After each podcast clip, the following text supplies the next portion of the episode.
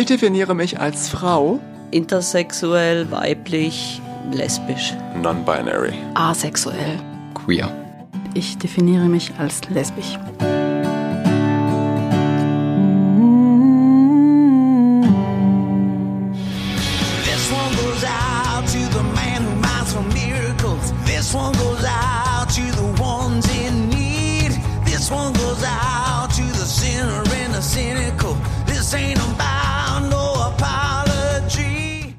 Heiße Alexandra Spitznagel, bin 29. Ich wohne in Freiburg und arbeite als Informatikkauffrau. Ich definiere mich als nicht-binär und Wally und Leon sind meine PartnerInnen bzw. Meta-PartnerInnen. Hi, ich bin Leon, 23 Jahre alt, wohne jetzt schon seit circa sieben Jahren in Freiburg und bin ähm, Gesundheits- und Krankenpfleger in einer Freiburger Klinik hier.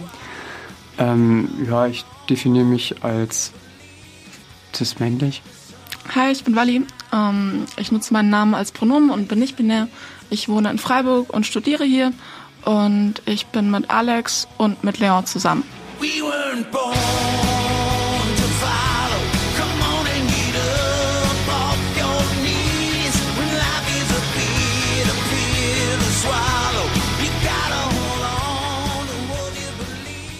Hallo, ihr drei.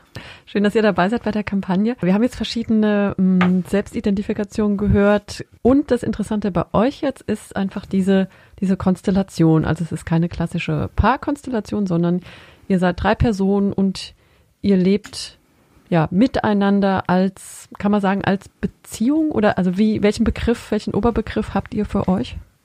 Ich glaube, das kommt immer auf das Umfeld an. Also meinen Nachbarn würde ich sagen, wir sind eine WG. Und wenn es schnell gehen soll, sage ich auch, wir sind eine WG. Ich persönlich nehme uns eher so eigentlich als kleine Family wahr. Aber das bin vielleicht auch nur ich. Genau, ähm, im beruflichen Umfeld vor allem ist es teilweise nicht so einfach damit. Ich lebe mit zwei Menschen in einer Beziehung praktisch durch die Tür zu stolpern und dann heißt es meistens auch, ja, ich bin mit einem der beiden Menschen in einer Beziehung und man geht halt nicht näher drauf ein. Also der engste Teil meiner Familie weiß, dass ich mit Wally zusammen bin und wir halt, ähm, ja, dass das eine polyamoröse Beziehung ist. Ähm, aber irgendwie so jetzt bei flüchtig Bekannten kommt es gar nicht so richtig zur Sprache. Also wenn, dann sage ich halt, dass ich in einer WG wohne, aber viel weiter kommt da gar nicht auch bei rum von den meisten Gesprächen. Die meisten assume ja auch so ein bisschen, oder? Also dass Weiß sie das eh schon denken über euch?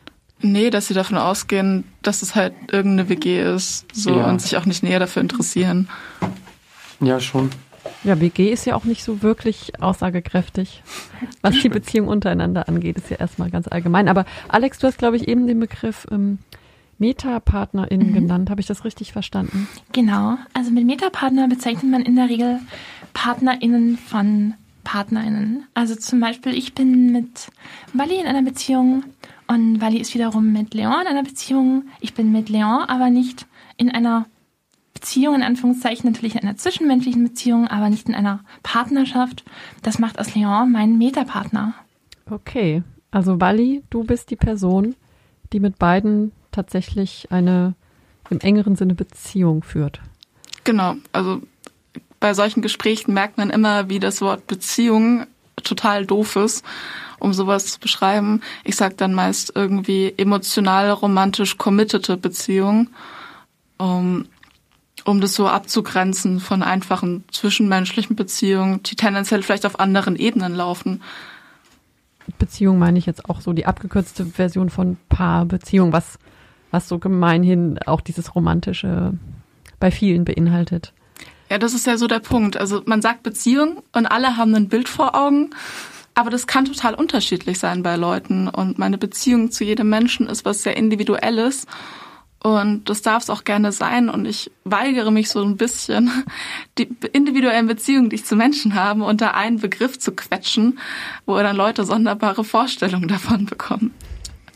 Das heißt, jede Beziehung verdient eigentlich einen eigenen Begriff? Ich glaube, jede Beziehung verdient es, individuell definiert zu werden, wenn man das Bedürfnis danach hat. Okay. Ein anderer Begriff, ich bleibe jetzt noch kurz bei den Begriffen, der mir genannt wurde, so in der Vorbereitung für das Gespräch, ist äh, Polykül. Das habe ich jetzt auch noch nie gehört. Ist das jetzt eine, ein Wort von euch oder ist das so ein allgemeinerer Begriff? Ähm, da schalte ich mich jetzt mal ein. Ich habe nämlich auch mal zeitweise, ich habe schon sehr viel zeitweise gemacht, aber zeitweise unter anderem auch ähm, Chemie studiert. Und da ist Polykyl ein Begriff für eine bestimmte Art von Verbindung, in der im Endeffekt mehrere PartnerInnen beteiligt sind. Jetzt fange ich schon an, die Chemie zu gendern. Aber es ist schon ein Begriff, der so in Poly-Communities häufiger verwendet wird, auch international. Ja, also so eine Verbindung, ein Knäuel. Da gibt es ganz, ganz viele Begriffe, die verwendet werden. Da kenne ich mich nicht aus. Aber also ich finde, Chemie ist ja, das ist ja gar nicht so weit hergeholt. Man sagt doch auch immer, die Chemie muss stimmen. Also ich finde auch, dass das eine gute Metapher irgendwo auch ist für Beziehungen, dass es einfach so Gemische sind und man weiß vorher nicht genau, was hinten rauskommt und manches passt und manches nicht und manchmal dampft es oder explodiert oder wird heiß. wow, okay, die Brücke. also ihr seid auf jeden Fall bisher noch, ihr empfindet euch als gute Mischung sozusagen. Ich glaube, wir kommen gut zurecht miteinander. Genau, bei uns stimmt die Chemie. Bitte nicht weiter über Chemie reden. Was würdet ihr sagen, was ist der Unterschied bei euch zu einer offenen Beziehung? Jetzt auch wieder ein klassischer Begriff. Da haben wir wieder einen Begriff, mhm. wo alle ganz verschiedene Bilder drunter haben, wenn man ihn hört. Dann sage ich ganz kurz, wie ich es verstehe. Offene Beziehung, es gibt eine feste, romantisch, also committete Paarbeziehung und noch eine dritte Person oder mehrere Personen, die, wo es dann eher auf einer ja, sexuellen Ebene erstmal, wo diese, dieses Commitment nicht da ist. Das würde ich sagen, wäre jetzt so als offene Beziehung definiert bei den meisten. Genau, das ist so der stereotypische Begriff, den man damit ja verbindet. Und ich meine, der, der grundsätzliche Unterschied ist, dass, wie du ja auch schon gesagt hast, dort eine stereotypische romantische Beziehung besteht. Und bei uns ist das natürlich nicht der Fall. Wir haben hier nicht den Fall, dass zwei Menschen in einer Orthonormalbeziehung sind, wie die meisten Menschen es so drunter verstehen. Und man öffnet das dann einfach und sagt, sexuelle Kontakte sind mit mehr Menschen möglich, sondern in dem Fall sind auch romantische Beziehungen und innige und auf der gleichen Augenhöhe wie diese vielleicht ursprüngliche Beziehung geführte weitere Beziehungen möglich. Wobei da auch zu sagen ist, das wird ja auch ganz unterschiedlich gelebt. Also der Begriff auch Polyamorie ist relativ groß und da gibt es ganz verschiedene Konstellationen, die sich drunter fassen. Und auch Leute, die man vielleicht von außen als mhm mit dem Label offene Beziehung bezeichnen würde, nennen sich häufig selber polyamore Beziehungen. Und es ist völlig okay, weil es erstmal eine Selbstbezeichnung ist. Und am Ende fallen ganz, ganz viele ähm, Beziehungsmodelle unter nicht monogame Beziehungen. Und das kann ganz, ganz unterschiedlich aussehen und sich auch immer auch mal verändern. Darf ich fragen, seit wann ihr in dieser Konstellation zusammenlebt? Also Wally und ich sind jetzt seit circa März, April letzten Jahres zusammen. Und seit wann ihr genau schon zusammen seid, weiß ich gerade nicht. Ich nehme es mal, das ist alles sehr nebulös, aber ich würde jetzt mal einfach Weihnachten letzten Jahres. Ja, irgendwie so, wobei Alex und ich uns auch schon länger kennen. Ja, aber insgesamt ist es noch relativ jung. Wir sind auch noch relativ jung. ja, ja, ja, relativ jung. Wie habt ihr denn davor gelebt, bevor ihr drei euch gefunden habt? Ich war in einer anderen polyamoren Beziehung. Und dann hat der Scheiße gebaut und habe ich mit dem Schluss gemacht. Genau, ich komme auch aus einer polyamorösen Beziehung mit zwei anderen Menschen. Eine davon besteht auch noch weiterhin und die andere hat sich dann irgendwann aufgelöst im gegenseitigen Einvernehmen. Ich würde mich tatsächlich gar nicht als polyamorös bezeichnen. Ähm, und davor war ich auch nie in so einer Beziehungskonstellation, sondern eher das klassisch monogame. Dann geht jetzt die nächste Frage so ein bisschen eher nur an Wally und Alex. Ähm, also seit wann ihr polyamorös lebt? Ich nehme jetzt mal an, eure Eltern haben das nicht, euch nicht beigebracht von Anfang an. Also ihr habt es selber entdeckt. Äh, also ja, wie, wie war so der Prozess, dass ihr herausgefunden habt, dass das für euch eigentlich das Modell ist? Also für mich war das ähm, im Endeffekt eine sehr spontane Entdeckung. Ich habe mich lange Zeit ähm, nicht wirklich mit Beziehungen befasst. Überhaupt Partnerschaften und so waren bei mir ein Thema, was erst sehr spät in meinem Leben wirklich irgendeine Rolle gespielt hat. Und schon kurz nach meiner ersten noch monogamen Beziehung, die ziemlich katastrophal begonnen, geführt und beendet wurde, ähm, gleich mit beim Stolpern in die nächste Beziehung war dann von Anfang an dieses Thema Polyamorie auf dem Tisch, weil ich diesen Menschen auch so ein bisschen über die Polyszene hier in Freiburg kennengelernt habe, im Austausch. Und dann hat es irgendwann gefunkt. Und von uns war einfach von Anfang an klar, diese Beziehung kann nur polyamor geführt werden. Und ab dem Moment war für mich dann auch irgendwo der Punkt, wo ich gesagt habe, ich mag nicht mehr nur einen Menschen in meinem Leben haben. Und wenn ich dann jemand anderen treffe, den ich spannend, interessant finde, für den ich Gefühle entwickle, dann habe ich nur die Option, die andere Beziehung abzubrechen oder diese neue nicht einzugehen. Und das ist einfach ein Zustand, der für mich so heute nicht mehr in Frage kommt. Ähm, ich habe mich damals in einen Typen verknallt. Ähm, und dann waren wir eine Woche zusammen und dann meinte er, ich bin jetzt übrigens meiner Ex-Beziehung wieder zusammen, du bist jetzt Poli. Und ich war so, ja, geil. Fand den Typen aber interessant genug, mir das erstmal anzuschauen. Und habe irgendwann gemerkt, wie schön das ist, auf so einer Ebene mit mehreren Menschen zu sein. Also das hatte auch eine Kettenformation.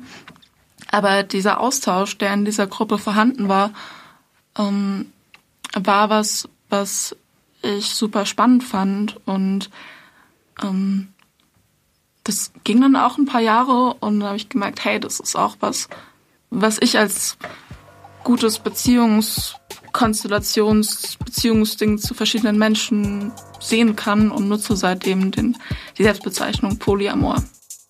Spuck auf Recht, Tick, Tick, Boom, Spuck auf Recht, Suki, Beat 2-0, Spuck auf Recht, Special K, Spuck auf Recht, yeah zwischen Schwarz-Rot-Gold und Schwarz-Weiß-Rot ein starkes Volk bringt. Stark für Tod, NS-Genozid, Industrie, BRD, Abschiebeknäste.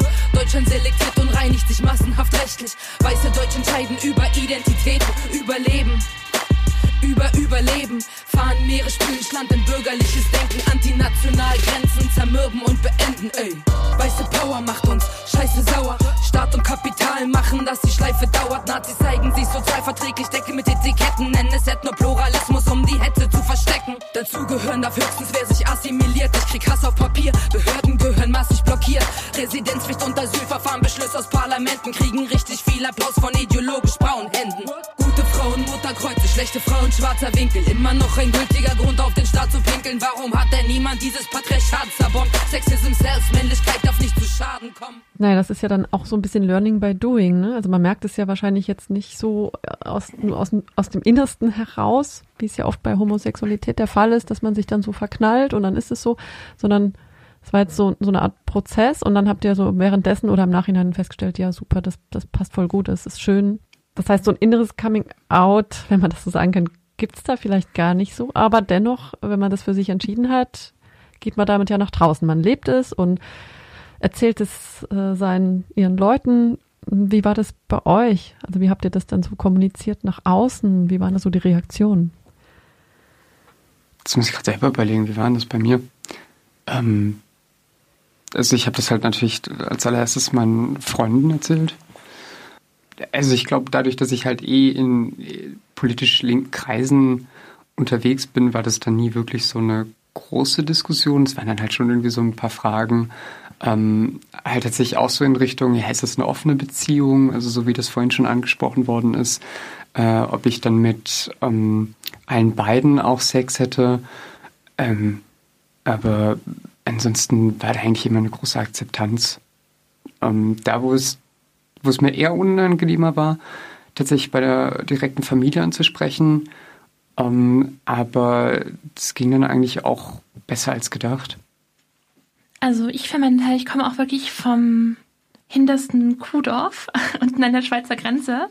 Und dann war das halt so ein Thema, ähm, wie erkläre ich es der Family und vor allem den Menschen, mit denen ich halt auch einen vertrauensvollen, engeren Kontakt habe. In meinem Fall war das zum Beispiel auch meine Großmutter und da waren natürlich die Sorgen groß. Ich meine, sie ist jetzt über 70 und da war ich dann so, hm, ich meine, sie ist es nicht sonderlich katholisch, sie ist überhaupt nicht katholisch, sie ist evangelisch, aber ähm, das macht's ja ähm, besser. Genau, wie da dann da die Akzeptanz ähm, ausfallen wird und hab's dann irgendwann am am Tisch, als wir gerade Kaffee und Kuchen äh, genossen haben, einfach mal fallen lassen, so den, den Punkt und im Endeffekt alle Sorgen waren komplett unbegründet. Da war dann so ein, oh, wie schön und erzähl doch mal und wie ist das? Ach, das ist ja toll mit zwei Menschen und, und oh, aber hast du denn überhaupt noch Zeit für andere Dinge? Du hast ja sowieso schon immer so viele Projekte und also ich hatte persönlich keine Erfahrungen, wo dann jemand mich wirklich schief angeguckt hat. Selbst auf der auf der Arbeit, wo das ja immer so ein Thema ist, weil man wieder professionell bleiben und man hat ja auch ähm, Erwartungen zu erfüllen, war das sehr unproblematisch. Wenn man da auf eine Rückfrage, wie, wie ist es denn bei dir gerade so mit, mit Menschen in deinem Leben, da einfach mal ehrlich geantwortet hat. Also bei den KollegInnen war da immer Verständnis und im eher mal so Interesse. Ich glaube, mein engeres Familienumfeld war hart überfordert, aber ich glaube, die haben das wie ganz viele Dinge als Phase abgestempelt und mussten irgendwann erkennen, dass es keine Phase ist. das ist, glaube ich, ein Muster, was weiter bestehen bleibt. Ähm, und ja, also die beiden kommen zu zweit mit auf Familienfeste und da gab es jetzt noch nie größeres Drama. ähm, passt daher. Und beide ähm, haben eine wirklich großartige Beziehung zu meinen Großeltern. Und jedes Mal, wenn sie nicht mitkommen, ähm, sind meine Großeltern devastated, ähm, wo die beiden denn seien. Okay, das klingt ja ganz gut. Trotzdem, also jetzt in eurem Umfeld, klar, ihr habt halt auch ein Umfeld, das da sehr liberal ist. Ich meine, es geht nicht allen so wahrscheinlich. Mm, und viele, wenn sie das jetzt so zum ersten Mal hören, da ploppt dann doch einiges auf. Ne? Also ich will jetzt nicht alle hässlichen Vorurteile aufzählen, aber also ganz viel reduziert sich eh, ich finde bei Queerness reduziert sich automatisch ganz viel immer so auf das Sexuelle plötzlich. Also dass die dann sagen, es geht, denen geht's doch nur um Sex oder ist halt hier wilde Orgien werden gefeiert. Oder das kann doch gar nicht echt sein, das können doch keine echten, tiefen Gefühle sein oder das ist nur eine Phase. Also das sind alles so Punkte, die da, glaube ich, bei vielen kommen. Ähm, auch wenn es euch jetzt noch nicht in der Form begegnet ist, was würdet ihr denen antworten? Also unsere Samstagsorgien sind uns eigentlich schon relativ wichtig. Könnte man da noch einsteigen? ähm, nee, Scherz. Ähm, es ist wirklich so, also dieses grundsätzliche Ideal, man kann ja nur einen wirklichen Menschen finden. Das ist genauso weit hergeholt wie die meisten Stereotype von Männer können nur Frauen und Frauen nur Männer lieben und es gibt ohnehin nur Frauen und Männer und alles weitere ist Einbildung. Und denen sage ich, sie sollen mir erstmal Beweise liefern dafür, dass es nicht so ist ich habe mehrere Menschen, die ich liebe, aus ganzem Herzen und wahrscheinlich auch noch viel mehr, wie jeder Mensch, der mir solche Vorurteile entgegenwirft. Also wenn, wenn meine Mutter sagt oder einem Vater, du kannst nur eins deiner Kinder lieben, weil nur eine wahre Liebe irgendwo existieren kann, dann gucken die auch schräg. Mhm. Aber ja, dieser sexuelle Ding ist auf jeden Fall was. Ich meine, Leon, du meintest es ja eben auch von wegen, na, mit wem von beiden hast du jetzt mehr Sex? Äh, also Entschuldigung, fuck off. Mein Sexualleben kann ich mir selber überlegen, wie viel davon ich teilen möchte. Und wie kannst du es wagen, eigentlich danach zu fragen? Nur weil ich nicht in deine Vorstellung passe, geht es dich ein Dreck an erstmal.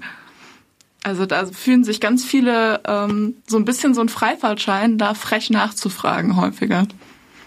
Also, weil ich halt das Gespräch, wenn dann immer nur mit Freunden geführt habe, äh, in der Regel um, zu dem Thema, wie denn unsere Beziehungen zueinander sind, ähm, fand ich es nie irgendwie eindringlich oder invasiv, wenn die jetzt einfach mal gefragt haben, ja, wie ist das denn eigentlich so mit Sex miteinander bei euch? Ähm, ich war aber trotzdem tatsächlich immer so ein bisschen überrascht, dass immer gedacht worden ist, ich hätte mit euch beiden Sex. Muss ich dazu geben. Klar, du Stecher. ich glaube, das ist auch so ein Stereotyp, von dem das ja kommt.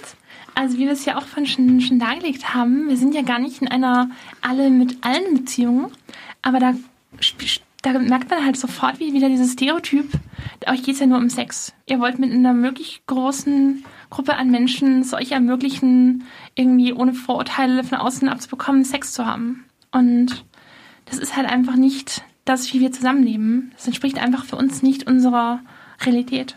Naja, und selbst wenn es so wäre, wäre es auch nicht schlimm, ne? Aber also ganz davon ja. abgesehen. Voll.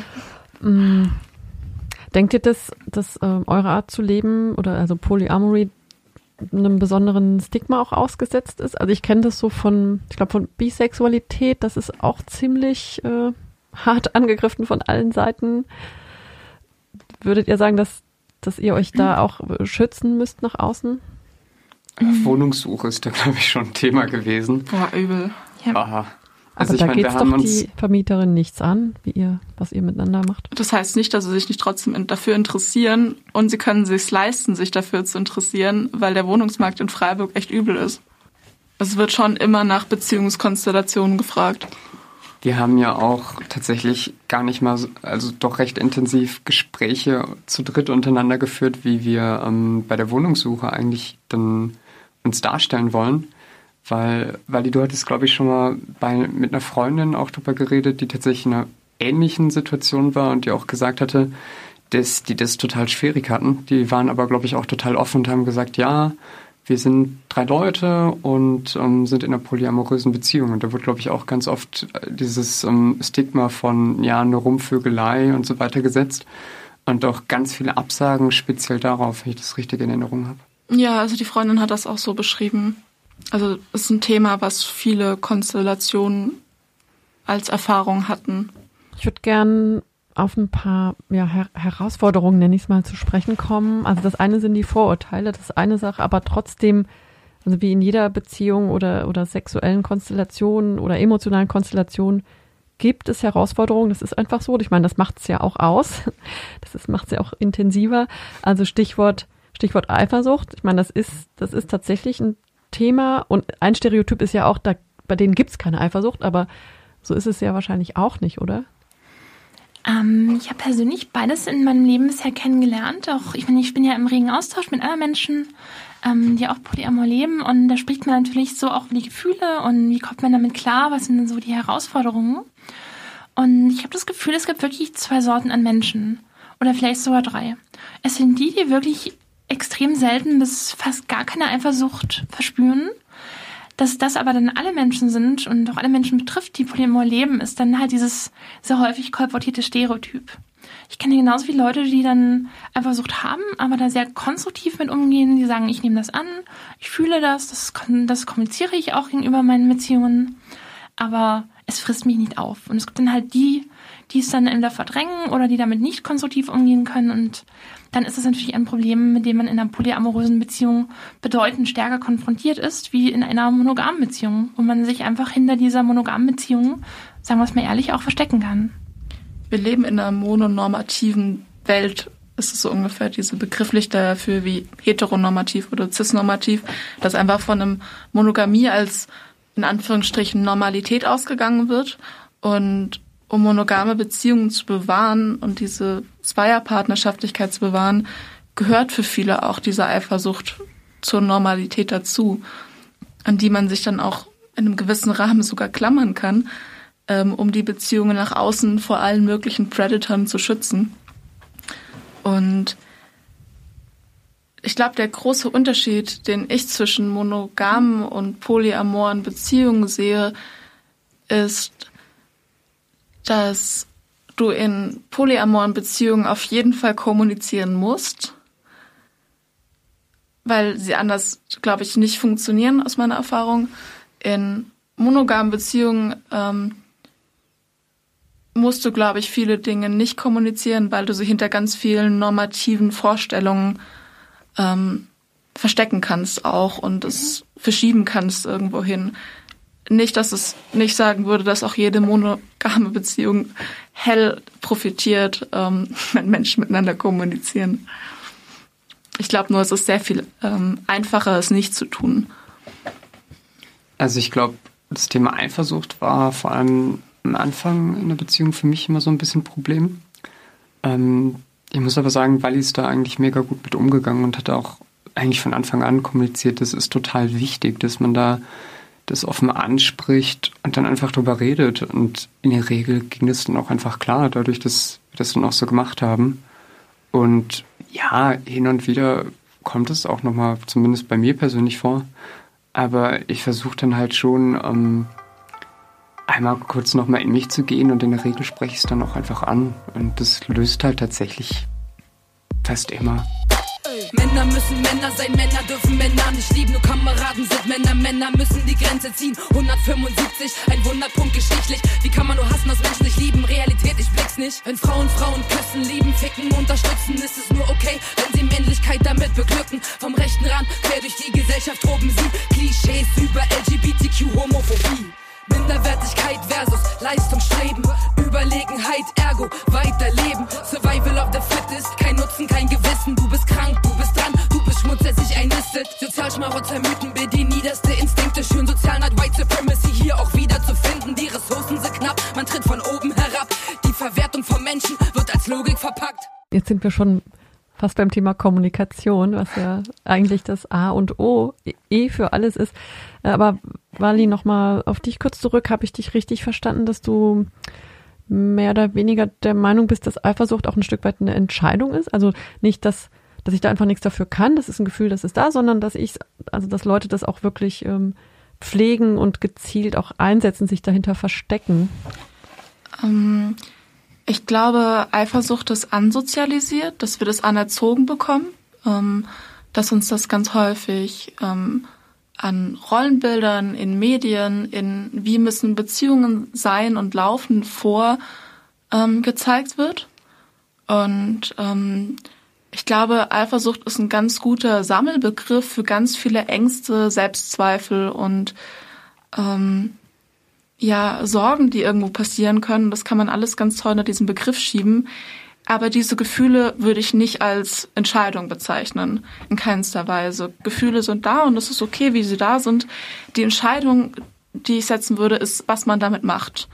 Ähm, verschiebt man das nach außen, gibt man jemand anderem die Schuld für die eigenen Ängste und Sorgen oder Selbstzweifel oder ähm, hält man vielleicht auch erstmal einen Moment inne und schaut, okay, was ist mein Gefühl hinter dem Großbegriff Eifersucht? Habe ich Angst, selber nicht gut genug zu sein? Möchte ich das, was meine Partnerin gerade woanders hingibt, gerade selber? Brauche ich das gerade selber? Zeigt sich dieses Bedürfnis? Oder sind es einfach Verlustängste, die bei mir gerade hochkommen? Und da ist, ähm, und dann diese Gefühle zu kommunizieren und zu gucken, okay, was machen wir jetzt damit, weil es sind alle betroffen? Und wie können wir da jetzt gemeinsam einen guten Weg finden, dass beispielsweise Bedürfnisse, die ich bei mir habe, ähm, auch erfüllt werden oder dass ähm, wir einen guten Weg gemeinsam finden, mit Selbstzweifeln umzugehen oder mit Verlustängsten. Und ich glaube, da, da liegt eher der Entscheidungspunkt. Und es ist sacke schwierig und da kriegt man häufig auch Rückschläge und es kann total schwierig und anstrengend sein und braucht manchmal auch Tränen. Aber aus meiner Erfahrung lohnt sich das, diese Energie zu investieren. Ja, gutes Selbstbewusstsein ist, glaube ich, auch ähm, entscheidend. Und zwar nicht im Sinne, dass man unverwundbar ist oder sich toll findet, sondern sich seiner selbst äh, bewusst, bewusst ist einfach, ja, als dass man sich kennt, dass man auch Ängste und Schwächen kennt und wenn sie kommen, damit umgehen kann und sie auch mitteilen kann, um dann mit den anderen äh, versuchen, es zu klären. Aber wahrscheinlich kann man auch nicht alles klären setzt ihr euch regelmäßig zusammen und versucht dann gezielt alles mal anzusprechen oder macht ihr es spontan nach Bedarf? Sind das immer die Dreierkonstellationen im Gespräch oder auch Einzelgespräche? Wie hat sich das da eingependelt bei euch? Bei uns ist es wirklich eher so eine Bedarfssache. Also wir haben dann nicht unsere regelmäßigen Krisensitzungen oder eben nicht Krisensitzungen, in denen wir uns dann zusammenfinden und mal ansprechen, wie geht's denn jetzt allen? Weil es ist dann wieder so ein erzwungenes Kommunizieren, du musst jetzt irgendwas sagen und, und da, davor steht hier keiner auf. Das ist halt eine Art von auch Umgang mit dem Thema, den wir auch gar nicht wollen. Das heißt, wenn bei uns irgendwas aufkommen sollte, dann wird das angesprochen. Wenn es sinnvoll ist in zwei Gruppen, wenn es sinnvoll ist, dass da irgendwie alle ähm, mal zu Wort kommen, dann hockt man es auch zu dritt mal an den Küchentisch und reden. Aber die meisten Krisensitzungen, habe ich das Gefühl, bei uns haben ja mit dem gemeinsamen Zusammenleben als mit dem gemeinsam eine Beziehung führen zu tun. Also der Putzplan ist schwieriger zu klären. Genau. ja, oder so halt normale Beziehungsthemen, die halt irgendwann ankommen, wenn man frisch in Beziehungen ist und sich noch nicht so gut kennt bei manchen Punkten oder erst immer wieder neue Seiten voneinander kennenlernt, wo auch vielleicht auch nicht immer die schönen Seiten an allen hochkommen um, ähm, und man darüber in die Kommunikation gehen muss. Also ein Thema, was wahrscheinlich allen Menschen irgendwo trifft, wenn man in irgendwelchen Beziehungen zu Menschen ist, die näher werden. Genau, ich glaube, das Thema ist auch vor allem, seit wir jetzt wirklich Anfang des Jahres zusammengezogen sind, dann nochmal deutlich stärker hochgekommen. Davor haben wir uns zu dritt gar nicht so häufig gesehen Und wie das so ist, wenn man nicht zusammen wohnt, man, man trifft sich dann, man macht ab, man besucht sich nachher, man ist dann schon in so einem Mindsetting und man freut sich drauf, aber man, man trifft sich nicht mal einfach so, wenn man morgens ungewaschen aus, aus, aus der Tür des eigenen Zimmers stolpert, auf dem Weg, um sich einfach nur mal kurz die Zähne zu putzen.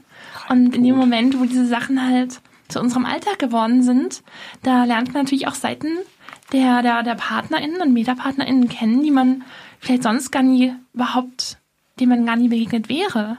Und das ist im Moment so das Thema, mit dem wir uns immer noch so ein bisschen beschäftigen, so dieses gemeinsame irgendwo ankommen. Es war schon heftig, Leons erstmal ungeschminkt zu sehen. ja, ich schmink mich echt oft. Aber ich würde behaupten, wir sind da auf einem guten Weg. Ja, wahrscheinlich immer auf, irgendwo auf dem Weg. Ja, ja. Also, ich glaube, ankommen werden wir in dieser Wohnung vielleicht nicht mehr. Wenn wir irgendwann irgendwo ganz anders wohnen, ein paar Jahre auf dem Buckel haben zusammen, dann vielleicht. Das ist so der Moment, wo man spießig wird, wenn man mhm. irgendwo angekommen ist. Ich würde behaupten, wir sind schon spießig geworden. Ui! Oh je, jetzt gibt's eine Diskussion. Ähm, Punktuell, ja. Würdet ihr euch als äh, exklusives Konstrukt betrachten oder seid ihr da alle drei weiterhin offen? Und ich meine, wenn man sich das dann, wenn man das weiterdenkt, da ist ja dann sehr viel möglich auch. Von meiner Seite aus auf jeden Fall nicht. Ich meine, es ist ja auch, wie ich ja vorhin schon kurz habe durchblicken lassen, so, dass ich noch mit einem weiteren Menschen, der heute gar nicht da ist, in einer Beziehung bin. Da möchte ich jetzt auch gar nicht so tief drauf eingehen, einfach weil der Mensch selbst nicht zu Wort kommen, kommen kann heute. Ähm, aber wenn jetzt zum Beispiel Leon oder Wally noch jemand anderen finden würden, dann wäre von meiner Seite aus da ohnehin klar, dass da nichts dagegen spricht. Und am Ende, wie die meisten Dinge bei uns, wird das wahrscheinlich einfach was sein, über das wir reden müssen, wenn es hochkommt. Ziemlich gut auf den Punkt gebracht, Alex. Ich habe sehr viele individuelle Beziehungen zu individuellen Personen. Und das wird so bleiben. Okay, ich meinte, glaube ich, auch eher äh, sich verlieben. Ich weiß nicht, in wie viele Leute du verliebt bist, Wally, aber genau. Weiß ich nicht. Ich glaube, ich, glaub, ich habe mich noch nie wirklich verliebt. Okay. Also, beide jetzt gerade richtig heartbroken. heartbroken ja. Ich, ich definiere, weiß ich nicht. Also ist Verlieben nicht sowas, du guckst jemanden an und bist so, fängst du an, so rumzuschwärmen oder sowas? Auch, ja? Ja, also das, Teil das davon? ist vermutlich, also so was Menschen beschreiben. Es ist ein mhm. Erlebnis, was nicht meine Art ist, Beziehungen mhm. zu führen. Was ich nicht häufig habe. Das heißt nicht, dass ich Menschen nicht liebe mhm. oder dass mir Menschen nicht wichtig sind. Also guckt auf, so blöd zu gucken, ihr beiden. ist das besser. ähm, sondern ich gehe Beziehungen einfach da auf meine ganz eigene Weise an und lerne Menschen besser kennen und habe mit denen, weiß ich nicht, manchen Menschen teile ich sexuelle Punkte, manchen Menschen teile ich emotionale ähm, Teile von mir, manchen Menschen ähm, teile ich ein Hobby. Und das ist für mich erstmal gleichwertig. Und also ich versuche das nicht in solche Kästen zu sperren, ähm, sondern das immer das so anzugehen. Und wenn sich irgendwas entwickelt, dann, dann tut es das. Ähm, und das ist okay so. Also es gibt Menschen, die benennen das ähm, Beziehungsanarchie. Gibt es sowas wie eine, wie eine Szene in Freiburg, wenn man das so nennen kann? Also so eine Polyamory-Community? Ähm, da werde ich nochmal das Wort ergreifen. Ähm, das hat den Grund. Ähm, es gibt in Freiburg einen Polyamory-Stammtisch, der auch mit einer kleinen Online-Präsenz in Form einer äh, Facebook-Gruppe ausgestattet ist. Und dort bin ich seit mittlerweile mehreren Jahren auch in der Administratorrolle aktiv und wir haben natürlich Corona-bedingt aktuell keine Treffen mehr, aber normal versuchen wir mindestens einmal im Monat auch einen Stammtisch abzuhalten. Da kann man sich treffen und auch mit anderen Menschen austauschen. Das ist so das polyamoröseste, was es in Freiburg im Moment an Szenen gibt, würde ich behaupten. Wo ist es am meisten ausgeprägt? Wahrscheinlich in Berlin, ne? Das ist eine gute Frage. Ähm also ich kenne auch ganz viele Polis, die auf dem Land wohnen. Genau. Wahrscheinlich sieht man das in der Stadt eher häufiger, mit ganzen komischen linken Ideen. Ich glaube, es ist auch eine Frage, ähm, von wo kommen die Leute? Also zum Beispiel bei diesem Poli-Stammtisch, bei dem ich ja jetzt doch schon einige Jahre dabei bin, ist es so, dass wir teilweise Leute von so weit oben wie Stuttgart und so weit runter wie Basel oder sogar über, den Rhein hinweg aus der Schweiz oder aus Frankreich ähm, Menschen bekommen, die dann einfach für den Stammtisch mal rüberkommen oder die der Facebook-Gruppe beitreten, um sich mit uns auszutauschen. Also so dieser Einfluss, diese Einflusszone ist doch sehr, sehr groß. Und Berlin ist natürlich eine große Stadt und ist auch eine sehr offene Stadt, hört man meistens. Aber ich glaube, Polis gibt es überall. Wie sichtbar sie sind, hängt dann halt auch davon ab, wie sie sich organisieren. Ah, das bringt mich jetzt doch noch auf eine Frage. Sichtbarkeit. Ähm, wie seid ihr im, in der Öffentlichkeit, also draußen auf der Straße, wie seid ihr da sichtbar? Also nimmt man euch da dann auch so wahr als äh, Polyam Polyamory oder Polykül? Dieser Begriff. Hängt ihr aufeinander rum? Ja, wir wohnen zusammen, wir hängen immer aufeinander rum. Aber draußen jetzt draußen, ich eher nicht. Auf der Straße? Also ich hätte jetzt tatsächlich gesagt, dass man uns das, wenn wir unterwegs sind, gar nicht so oft ansehen kann. Aber wie sieht man sowas? Naja, Händchen haltend und wir küssen alle. Bali in der Mitte, Leon rechts an der Hand, Alex links an der Hand jetzt mal als Ja, aber so breit sind die meisten Fußgängerzonen. Genau, das ist Freiburger Nehmt euch den Raum. Amt ähm, bedingt nicht Plädoyer möglich. für die Verkehrswende. Ähm, äh, für die Verkehrswende. Voll. Aber ich finde, das wäre doch was, also eigentlich wäre das doch total schön, sowas auch mal, sowas zu sehen. Mehrere Menschen, die es so nach außen auch zeigen. Also ich glaube, wir verstecken uns auch nicht. Also nicht irgendein Punkt, wo wir darauf achten, irgendwie als monogam zu passen oder sowas, sondern ähm, sind einfach, wie wir gerade sind und wie wir gerade sein wollen. Und ähm, ich glaube, das ist halt der Punkt. Also, dass Leute, ganz viele Menschen Polyamorie gar nicht kennen und nicht monogame Beziehungsformen gar nicht kennen und sowas deswegen gar nicht erwarten. Ähm, und wenn ich mit Alex Händchen halten durch die Stadt renne und wir beide als feminin passen, ähm, dann sind wir beste Freundin wahrscheinlich für die meisten statt ein lesbisches Paar. Und ähm, mit Leon ähm, wir wahrscheinlich als Hetero-Pärchen einfach. Ähm, völlig unabhängig davon, dass wir beide nicht hetero sind. Mhm. Also ich glaube, das ist weiß ich nicht, selbst wenn wir mit einer Polyamorie-Flagge rumlaufen würden, würde die kein Schwein erkennen. ja, so, das bringt mich gerade so ein bisschen um, einfach so an die Überlegung, ich glaube, das weiß bei mir auf, an, meiner, an meinem Arbeitsplatz weiß das, glaube ich, gar keiner.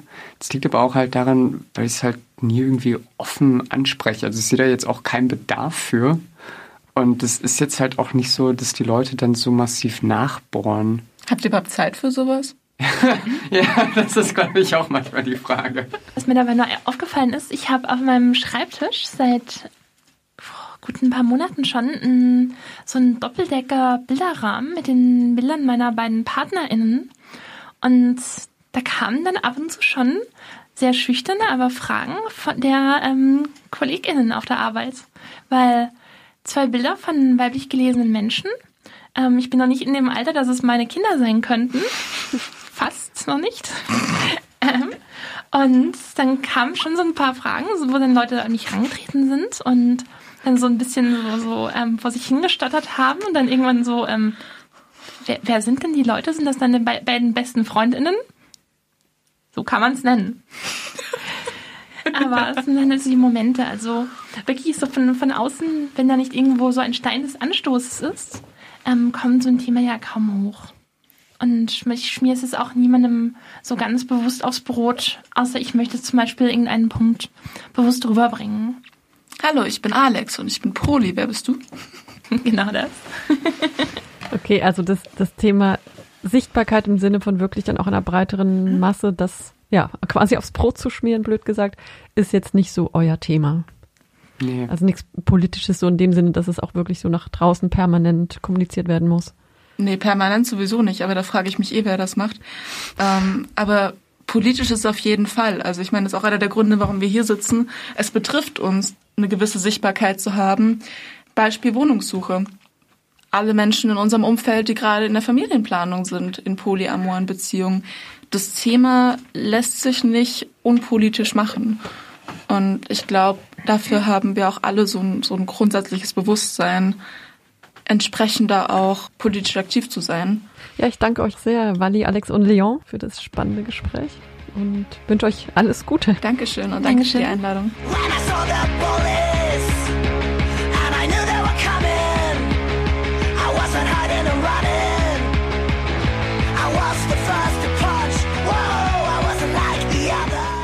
Sichtbar in Freiburg, ein Projekt von Fluss e.V. und Radio Dreieckland. Fotos von Severin Poti. Abonniert uns über die Homepage www.sichtbar-in-freiburg.de oder über die gängigen Streaming-Portale.